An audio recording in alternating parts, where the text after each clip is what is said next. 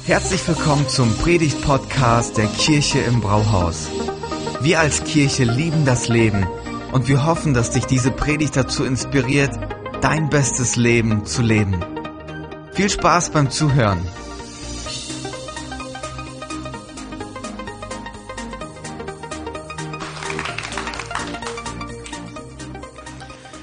Der Steuermedizincheck vereinbart beim Arzt. Kann ich mal sehen, wer hat schon seinen Medizincheck, den Termin gemacht? Eins, zwei, der Rest sind Männer wahrscheinlich, ne? Wir starten unsere Reihe Check-up und das ist ein guter Start zum Anfang des Jahres, rauszufinden, wie geht's uns? Und ähm, normalerweise ist ja der Check-up mehr so dieser medizinische, der körperliche. Ab 35 sollte man so einen Check-up machen. Und ähm, und das ist auch ganz wichtig. Das rettet manchmal Leben, wenn man rechtzeitig auf seine Gesundheit achtet. Definitiv. Aber es gibt auch einen Check-up, der läuft ein bisschen anders ab, den die allerwenigsten machen. Und den hat eine Influencerin gemacht, die Stefanie Giesinger heißt. Und sie schreibt, es sei das härteste Jahr gewesen, das sie jemals hatte. Sie habe mehr Tiefen als Höhen gehabt. Die Selbstzweifel wurden größer, egal wie viel Erfolg mich umgab, schreibt sie. Mein Herz schrie nach Hilfe, aber ich konnte mich nicht darum kümmern. Sie habe sich selbst versucht zu überzeugen, dass sie jetzt das Leben führe, von dem sie immer geträumt habe. So die 23-Jährige. Aber ich habe nur existiert, um zu funktionieren. Um anderen zu gefallen und akzeptiert zu werden. Und um das zu tun, habe sie ihr wahres Ich lebendig begraben müssen. All diese dunklen Tage haben mir gezeigt, dass mir niemand helfen konnte. Stefanie Giesinger hat im Jahr 2014 die neunte Staffel von Germany's Next Top Model gewonnen.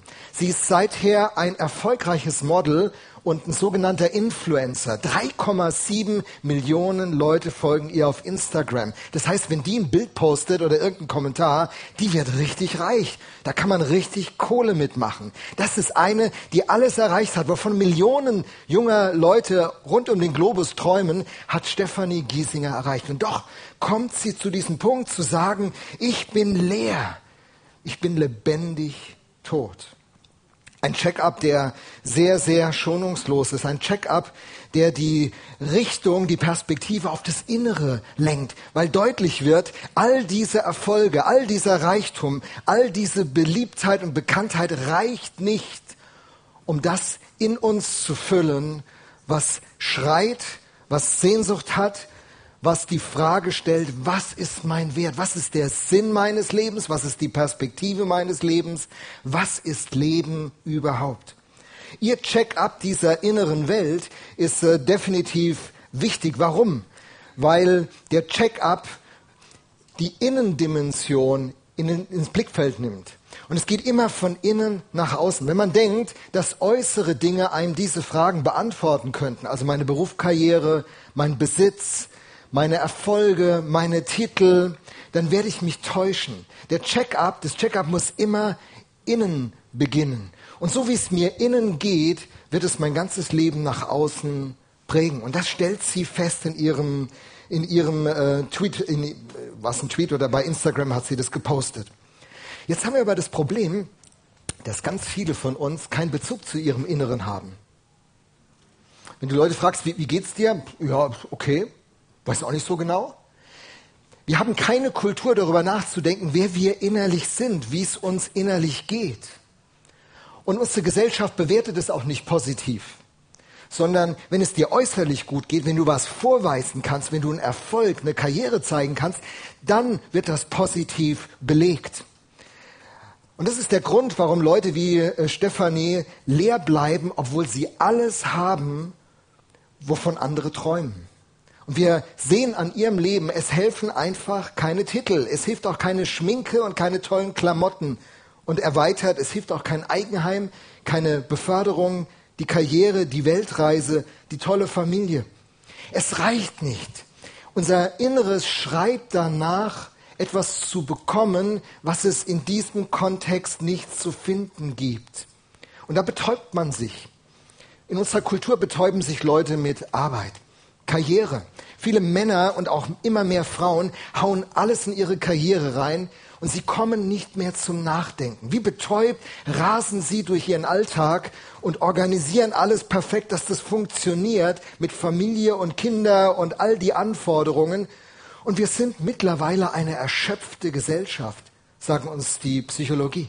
Wir sind eine erschöpfte Gesellschaft geworden. Wir investieren extrem viel, aber am Ende des Tages scheint es uns zu gehen wie Stefanie Giesinger. Wir stehen mit leeren Händen da, lebendig tot.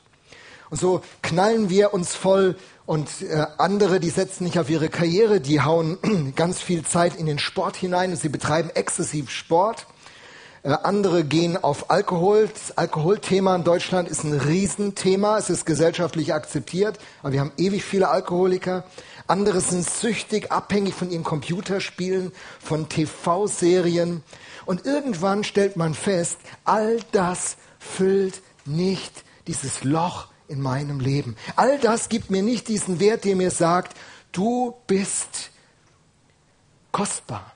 Du bist geachtet. Du bist wertgeschätzt. Und so rennen wir unserer ganzen Kultur und wenn wir zu so einem Check-up kommen wie Stefanie Giesinger, dann ist ein erster guter Punkt gesetzt. Denn in uns allen ein, sind einige Grundsehnsüchte, die hinter diesem Suchen stehen. Wir wollen alle gehört werden. Und wir wollen alle gesehen werden. Das geht schon im Kindergarten los. Wenn man im Kindergarten der Gruppe ist und will was sagen und wird von anderen übertönt, dann entsteht eine Wut in einem Menschen. Ich möchte mich mitteilen. Ich möchte gesehen werden. Ich möchte geachtet werden. Ich möchte respektiert werden. Ich möchte anerkannt werden anerkannt, es steckt das Wort drin, gekannt werden. Ich möchte verstanden und gekannt werden. Einige Fachleute reduzieren das Ganze auf zwei wesentliche Begriffe. Sie sagen, wir Menschen sind alle auf der Suche nach Sicherheit und nach Bedeutung. Wir wollen ein sicheres Umfeld haben und wir wollen einen Platz im Leben haben. Das ist der Platz am Tisch. Hier gehörst du hin. Du hast Bedeutung. Dein Leben macht einen Unterschied. Du hast eine Bestimmung. Wenn du diese Bestimmung erfüllst, wirst du ein erfülltes Leben leben können. Das sind Antriebsfedern, die uns schon von Kindheit an bewegen. Man äh, sucht dann diese Rückmeldung. Einige suchen die von ganz vielen gibt ja Leute, die, die sagen so, boah, wenn du 1000 Follower bei Facebook hast oder Instagram, dann bist du wer. Andere, die rümpfen dann nur die Nase und sagen, also dieser ganze soziale Medienkram da, vergiss es. Und mir reichen, wenn eins, zwei, drei Leute, die mir wirklich wichtig sind, positiv auf mich reagieren, mich positiv wahrnehmen und mir ein positives Feedback geben.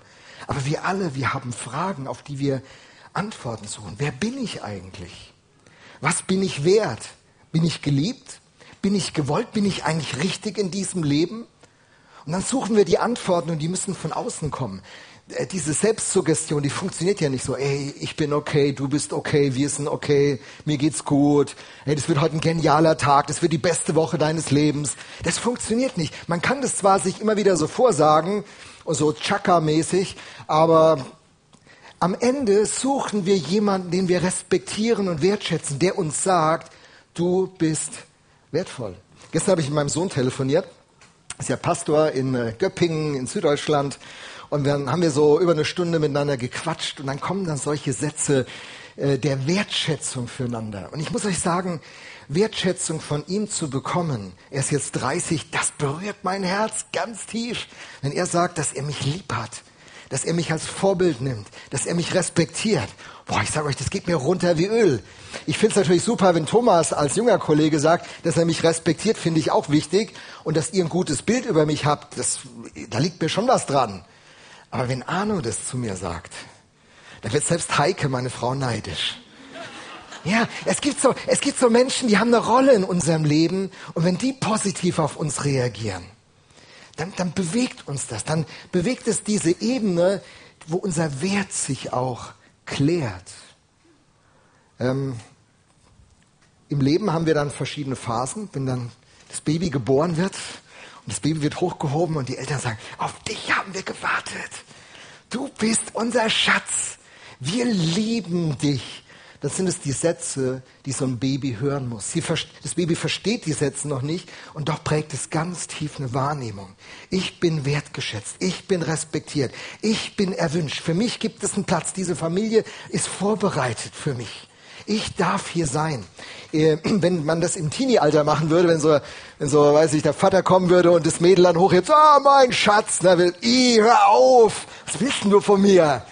Dann sind nicht mehr die Eltern in dieser Phase die, die dieses Feedback geben, aber vielleicht die Freunde, die Peer Group, man zieht sich an wie die Stars, denen man folgt. Ne, deswegen können die ja so viel Geld machen bei Instagram. Die zeigen immer neues Parfum, das du benutzen sollst, neue Klamotten. Und dann richtet man sich nach denen. Und wenn man dann so quasi auf deren Welle so unterwegs ist, fühlt man sich gut. Super. Wenn man so Fußball spielen kann wie CR7, dann fühlt man sich wohl, aber das schafft ja keiner. Und ähm, so, so sucht man dieses Feedback später im Leben, wenn man dann so erfolgreich da ist, hat man Kollegen, die man respektiert. Boah, der hat's drauf. Wie der das hinkriegt. Krass. Und wenn der Typ dann sagt, wollen wir mal zusammen Mittagessen gehen? Oh, echt? Ja, klar. Und dann sitzt man in so einem Gespräch und das sind erwachsene Männer. Wie kleine Kinder auf einmal. Sitzen sie ja so, oh, ich darf mit dem Gespräch haben und Wahnsinn. Man sucht so dieses Feedback und bekommt dieses Feedback. Und dann später im Alter, da landet wieder man, da landet man wieder da, äh, was ich gerade von meinem Sohn erzählte. Es sind auf einmal die Kinder wieder wichtig, die einen nicht vergessen und lieb haben und wertschätzen. Wir suchen alle ein Feedback von, von Menschen, die uns wichtig sind und die uns, die uns diese Botschaft vermitteln, du bist wertvoll. Aus der christlichen Perspektive würden wir sagen, so ist der Mensch von Gott gestrickt. Das braucht er auch. Denn in der Bibel steht ganz viel drin. Ermutigt einander, ermahnt einander, betet füreinander, seid füreinander da. Das ist schon die Idee. Aber aus der christlichen Perspektive müssen wir noch einen Schritt tiefer gehen. Wir sagen, hinter diesen, diesen Gedanken steckt noch eine tiefere Sehnsucht, was wir uns am Ende wünschen. Was wir uns mehr wünschen als alles andere. Was wir uns wünschen, wenn wir unsere Karriere bauen. Was wir uns letztlich wünschen, wenn wir Beziehungen knüpfen. Was wir uns wünschen, wenn wir uns Reichtum ansammeln. Da gibt es etwas, das ist noch tiefer. Und es ist die letzte Sehnsucht, die uns antreibt, die uns inspiriert und motiviert. Und ich muss zugeben, ähm, ich habe jetzt keinen Bibeltext, der das auf den Punkt bringt, der kommt später. Ich habe ein Zitat von Victor Hugo. Der ist ein französischer Schriftsteller, einer der bedeutenden Schriftsteller der französischen Literatur. Und er hat es in einem wunder, wunderschönen Satz zusammengefasst. Und den möchte ich euch gerne lesen. Es gibt nichts Schöneres, als geliebt zu werden. Geliebt um seiner selbst willen oder vielmehr trotz seiner selbst. Wir sind alle auf der Suche nach dieser Liebe. Ob wir sehr emotionale Typen sind, ob wir unglaublich Unabhängige sind, es nicht brauchen, dann brauchst du halt nicht von 50 Leuten diese Liebe, aber es gibt doch den einen. Und wenn du diese Liebe nicht findest, dann willst du wenigstens respektiert werden und äh, Achtung haben oder wenigstens gefürchtet sein. Aber irgendwie müssen Leute sich zu dir verhalten. Ganz tief im Inneren steckt diese Sehnsucht, die schon bei Ice Age rauskommt. Gibt es denn niemanden, der Sid, das Faultier, liebt? Das ist die tiefe Frage unseres Lebens, die in der Literatur, in der Kunst, in Filmen, im Leben immer wieder unterstrichen wird. Das ist eine tiefe Sehnsucht, die uns antreibt. Und Victor Hugo bringt es klasse auf den Punkt. Viele von uns werden geliebt, weil sie leisten weil sie was zu bieten haben. Sie sehen gut aus, sie können sich gut verkaufen, so sagt man das ja heutzutage. Ist ja sehr Verrat, ja, dieses Wort verrät ja schon viel. Man hat was zu bieten und solange man was zu bieten hat, ist man wer. Aber tief im Inneren ist diese Sehnsucht, liebt mich jemand einfach nur, weil ich bin, der ich bin? Und dann spricht Victor Hugo noch eine Dimension an, die ist uns total peinlich. Wir Männer haben da ganz große Schwierigkeiten. Er stellt die Frage, liebt mich jemand auch dann noch, wenn alles von mir offenbar wird? Wenn die ganze Wahrheit über mein Leben bekannt wird?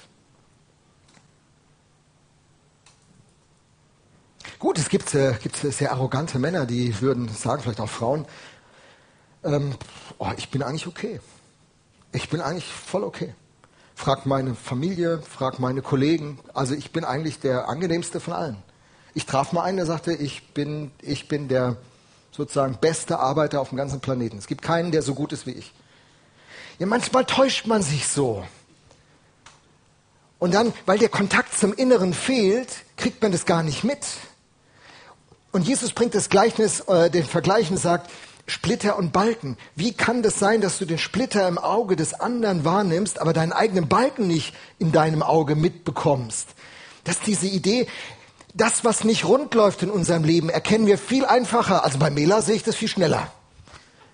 Da muss ich gar nicht lange hingucken. Wenn sie mich nachher bei Let's Talk Pastor anspricht, ich kann ihr dann eine Liste sagen.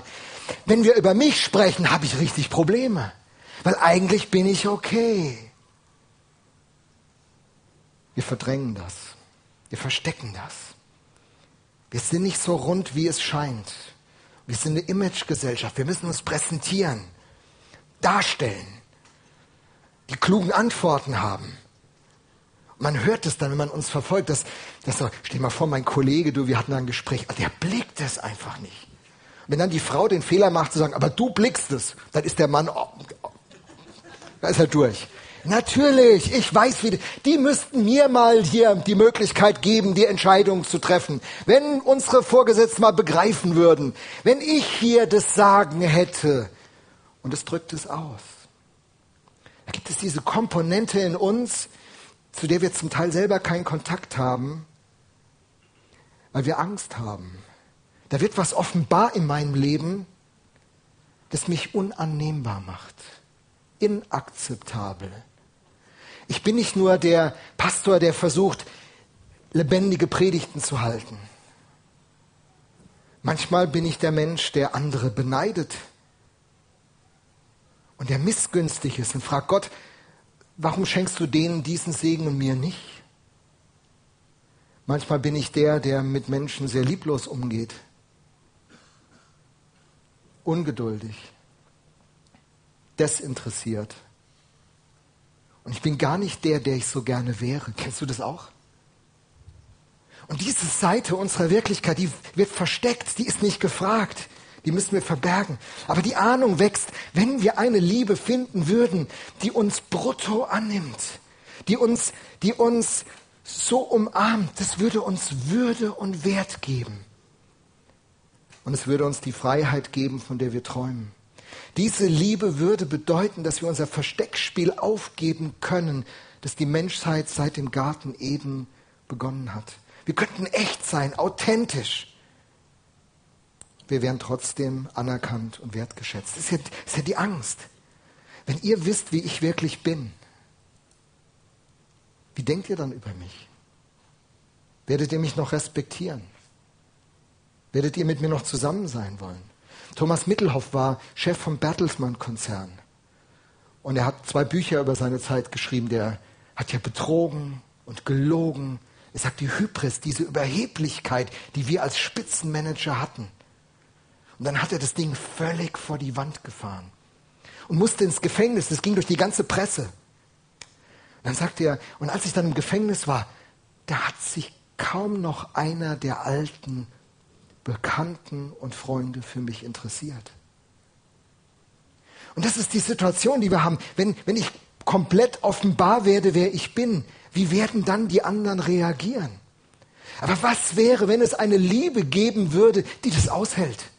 Eine Liebe, die das umarmt. Eine Liebe, die mich brutto kennt mit allem drum und dran und trotzdem ein Ja zu mir sagt. Würde das nicht mir diesen Wert geben, nachdem ich mich so sehr sehne, an dem ich so hart arbeite, indem ich an meinem Äußeren, an meinem Körper zu definieren, meine Karriere zu bauen. Ich investiere so viel, um wert zu sein. Wie wäre es, wenn ich wer wäre? Einfach weil ich bin. Inklusive all dem, worauf ich nicht stolz bin. Das ist die, das ist die große Sehnsucht, dieses Ja ohne Wenn und Aber. Tim Keller sagt, dass es drei, drei Möglichkeiten gibt, wie man, wie man Beziehungen gestaltet. Er sagte, man kann geliebt werden, aber nicht bekannt sein. Und das ist oberflächlich. Geliebt werden, aber nicht bekannt sein. Zum Beispiel mag ich Jürgen Klopp. Hey, der hat gestern mit seiner Mannschaft das 20. von 21 Spielen der Premier League gewonnen. Das hat noch niemand in den Jahrzehnten der Premier League so geschafft. Und ich mag den Klopp, seine Art, irgendwie so, ich finde ihn super. Aber ich kenne ihn nicht. Und solange ich ihn nicht kenne, ist das alles ganz einfach. Ich weiß ja nicht, wie es Leuten mit Klopp geht, die ihn näher kennen. Wie Kloppo dann ist. Ich meine, das ist eine Erfahrung, die kenne ich auch in meinem Leben. Ich habe Leute kennengelernt mit meiner Frau, wir sind so ersten Kontakt und dann tauschen wir uns aus und sagen, Mensch, das wäre vielleicht ganz nett, wenn wir da äh, das vertiefen. Und die denken das vielleicht auch. Und dann lernt man sich näher kennen. Und dann merkt man so, uh, vielleicht sollten wir es doch nicht so oft mit ihnen treffen. Hey, hat es schon mal jemand so erlebt, wie ich das gerade schilder? Erster Eindruck super, zweiter, ich muss hier raus? Mal ehrlich, ja, ich bin nicht alleine. Doch, da gibt's ein paar. Ja, das ist so. Geliebt werden, aber nicht bekannt sein. Und dann bekannt sein, aber nicht geliebt werden, ist uns so große Angst. Das, was dieser Thomas Mitteldorf erlebt. Auf einmal hast du was gemacht und alle lehnen dich ab. Du bist bekannt, aber nicht mehr geliebt. Und deswegen verstecken wir so viel. Aus dem Gedanken, wenn ich ganz, wenn ich so bekannt bin, wie ich bin, kann mich niemand lieben, wird mich niemand lieben. Könnte es eine Liebe geben, die das alles sieht und trotzdem umarmt und zu mir steht? Und wenn es diese Liebe gibt, dann wäre sie das Fundament, auf dem mein Selbstwert, meine Identität, meine Zukunft aufzubauen wäre. Dann könnte ich Erfolge im Beruf haben, die mir nicht in den Kopf steigen und Rückschläge kommen, mit denen ich gut umgehen kann. Dann könnte ich Beziehungen gestalten, die wunderschön sind und auch damit leben, dass ich manche Beziehung vor die Wand gefahren habe. Dann könnte ich damit leben, dass ich an manchen Tagen richtig gut aussehe und ganz schnell aus dem Bad draußen bin und an anderen Tagen ich denke, ich will, ich will nicht unter die Menschheit. Dann wäre eine Befreiung in einem Raum da, wo ich sein dürfte, wo ich echt sein dürfte. Und das ist die tiefe Sehnsucht hinter der Idee, Wert zu finden, meine Masken ablegen. Und so kommt die Schlüsselfrage natürlich in dieser Predigt in der Mitte wo finden wir diese Liebe? Gibt es überhaupt diese Liebe? Und ich gebe die Antwort, die euch alle überrascht. Diese Liebe gibt es bei Gott. Na gut, ich bin ja in die Kirche gegangen. Ich meine, was, was soll denn der Typ anderes sagen? Der wird dafür bezahlt. Eieiei. Ich meine, das ist ja wie wenn du in die Kinderstunde von so einer Kirche gehst und immer geht um Jesus und eines Tages zu die Kinderstundentante so ein Bild zeigen, wo ein Eichhörnchen drauf ist und fragt, Leute, was ist das? Kinder, was ist das? Und die Kinder gucken und warten lange, bis irgendwann einer was sagt. Dann meldet sich ein Vorlauter und sagt, ja, eigentlich würde ich sagen, das ist ein Eichhörnchen, aber wie ich den Laden hier kenne, ist Jesus die richtige Antwort. Und so könnte man denken, ja, ich meine, Lothar, du hast ja die Problemstellung gut, gut analysiert und jetzt kommst du, jetzt kommst du und sagst, Jesus ist die Antwort. Aber er ist wirklich die Antwort. Warum? Warum? Im ersten Johannesbrief, im ersten Johannesbrief klärt sich das. 1. Johannes 4, Vers 8 und 9. Gott ist Liebe. Und Gottes Liebe zu uns ist daran sichtbar geworden, dass Gott seinen einzigen Sohn in die Welt gesandt hat, um uns durch ihn das Leben zu geben. Gott ist Liebe. Das ist ohne Parallele in der Religionsgeschichte.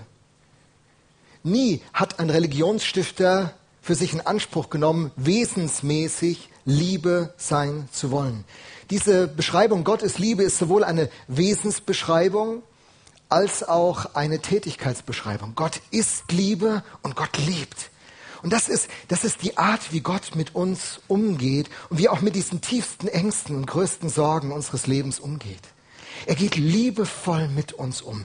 Es ist sein Wesen, der kann gar nicht anders, als liebevoll mit uns umzugehen.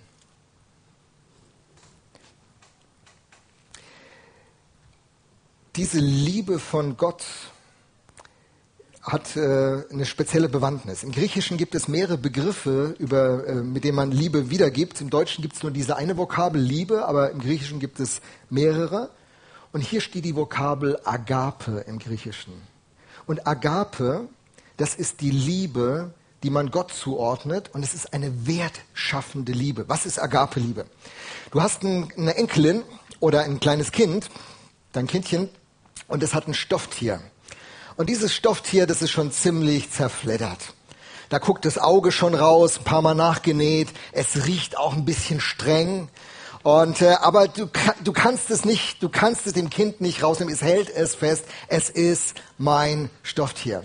Dann habt ihr einen Besuch gemacht irgendwo und das Kind hat dieses Stofftier vergessen. Was müssen die Eltern machen?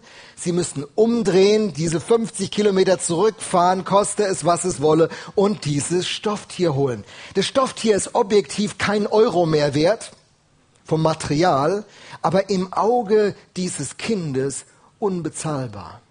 Und dieses Stofftier bekommt seinen Wert nicht aus dem, was es darstellt, sondern aus der Rolle, die es für dieses Kind hat. Es wird unbezahlbar, weil das Kind dieses Stofftier so sehr liebt, dass sie diesen Preis bezahlt.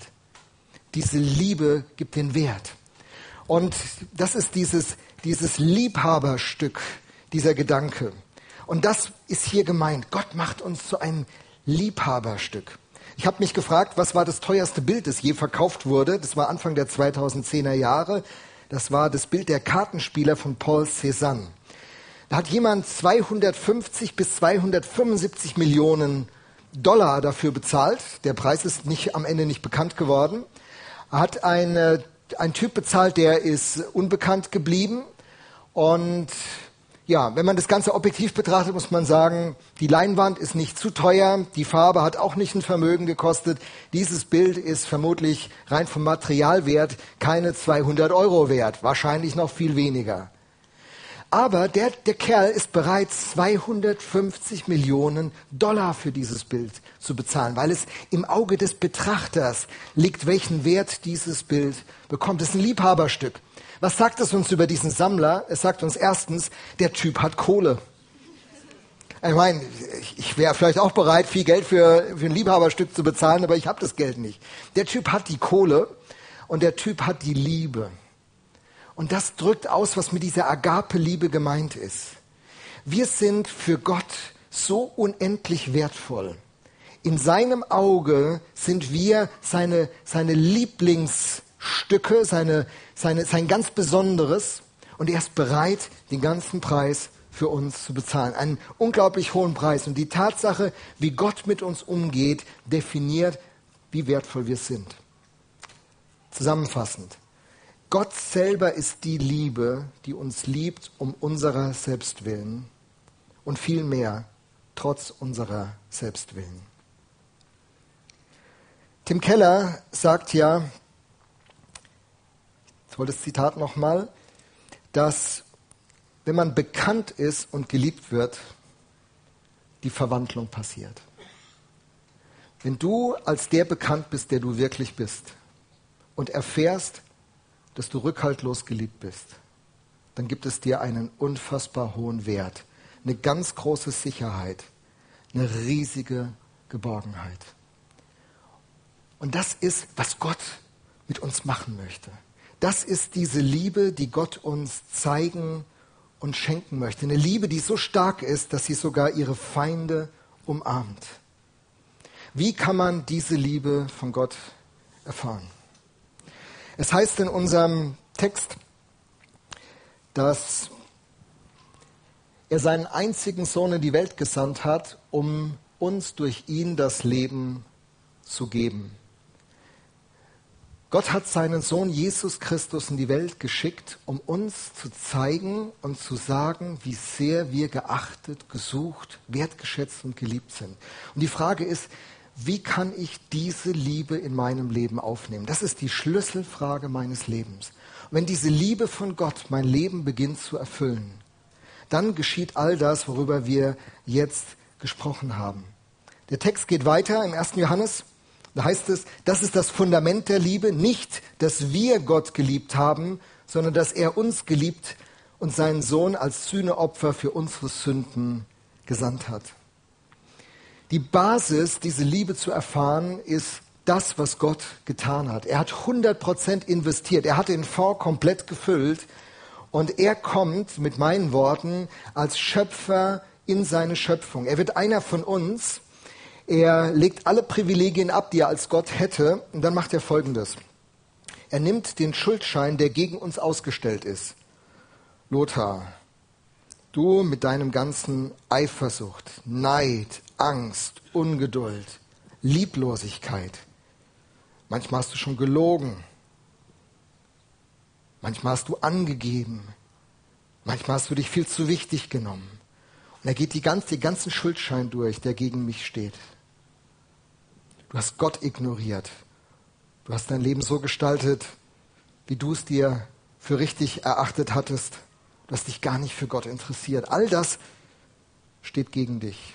Und Jesus nimmt diesen Schuldschein und er bezahlt alles, was gegen mich steht. Das ist der Startpunkt. Diese Liebe von Gott können Menschen erleben, die bereit sind einzuräumen, dass ein Schuldschein gegen sie offen ist, der berechtigt ist. Das ist der, der, der erste Schritt, den Mensch auf Gott zutut, nachdem Gott auf ihn zugekommen ist. Und dann erfährt der Mensch, wenn er, wenn er sagt, jawohl, der Schuldschein steht gegen mich, dann erfährt er, dass Gott ihm all seine Schuld vergibt. Der, der sagt, es gibt keinen Schuldschein gegen mich, ich stehe drüber, ich bin okay, frag mal meine Familie, bei meiner Beerdigung wirst du das hören, ich war der wunderbarste Mensch, sagen alle meine Kollegen, alle Verwandten, der wird nicht in den Genuss von diesem Geschenk kommen können, das Gott für ihn hat. In den Genuss kommt man, wenn man seine Realität einräumt und sagt, Gott, hier bin ich, ich kann nicht vor dir bestehen. Ich werde nicht in den Himmel kommen können und sagen können, hey cool, Alter, schön, dass wir uns treffen. Ähm, ich habe ein ganz gutes Leben geführt. Gell? Ich war ja mit mir im Rhein und ich war auch immer ein netter Typ. Mich fanden auch alle immer gut. Gott, und ich gehe mal davon aus, du findest mich jetzt auch gut und alles, alles Roger, ne? Ich meine, ich habe auch mal ein Brot für die Welt gespendet und äh, war ja auch sonst immer ganz, äh, ganz nett, also meistens. Gott, ist doch alles okay. Ein Mensch, der so drauf ist, der wird in der Gegenwart eines heiligen Gottes nicht bestehen können. Sondern der Mensch, der, der kommt und sagt, ich bin es. Ich bin es, der Vergebung seiner Schuld braucht, der mit dir ins Reine kommen muss. Und Mensch, der, der das einräumt und das in seinem Leben zulässt, der beginnt zu erfahren, wie diese Liebe Gottes sein Leben berührt. Und dann der zweite Schritt, dass der Mensch dann sagt, Jesus, du sollst jetzt das Sagen in meinem Leben haben. Ich will mich nach dem richten, was du für mich hast. Du sollst das Sagen in meinem Leben haben. Und wer diese Möglichkeit Jesus einräumt, der kommt zu diesem Leben, das versprochen ist. Es Jesus verspricht zu geben. Ich habe das vor 41 Jahren gemacht. Vor 41 Jahren habe ich aufgehört, Entschuldigungen vor Gott ähm, zu sagen, sondern sagen, ich bin der Mensch, ich brauche deine Zuwendung, ich brauche deine Vergebung. Und es hat am 24. Äh, Mai 1979 mein ganzes Leben gedreht. Mein Leben ist auf eine komplett andere Spur gekommen.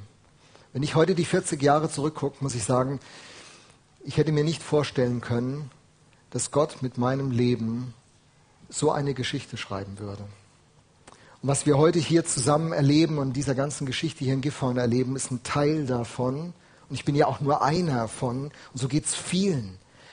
Wenn Gott anfängt, das Sagen in unserem Leben zu haben, dann dreht sich unser Leben. Das, was am Ende ganz intensiv dann äh, an Erfahrung hineinkommt, ist, ist diese Grundlage, diese Liebe, die mir Wert vermittelt. Ich bin geliebt, respektiert, brutto. Ich bin angenommen, brutto, mit all meinem Versagen, all meinen Macken, all meinen Fehlern, all meiner Schuld. Gott ist auf mich zugekommen und diese Liebe, die verwandelt so mein Leben und gibt mir diesen Wert, den mir mein Beruf nicht geben kann, keinen Erfolg geben kann, auch in keiner Beziehung, nicht mal eine Ehe kann einem das geben, was diese Erfahrung ermöglicht. Und zu der lädt Jesus uns ein. Vielen Dank fürs Zuhören. Bei Fragen kannst du uns eine E-Mail an info at fcg-gifhorn.de schreiben und wir geben unser Bestes, deine Fragen zu beantworten. Bis zum nächsten Mal.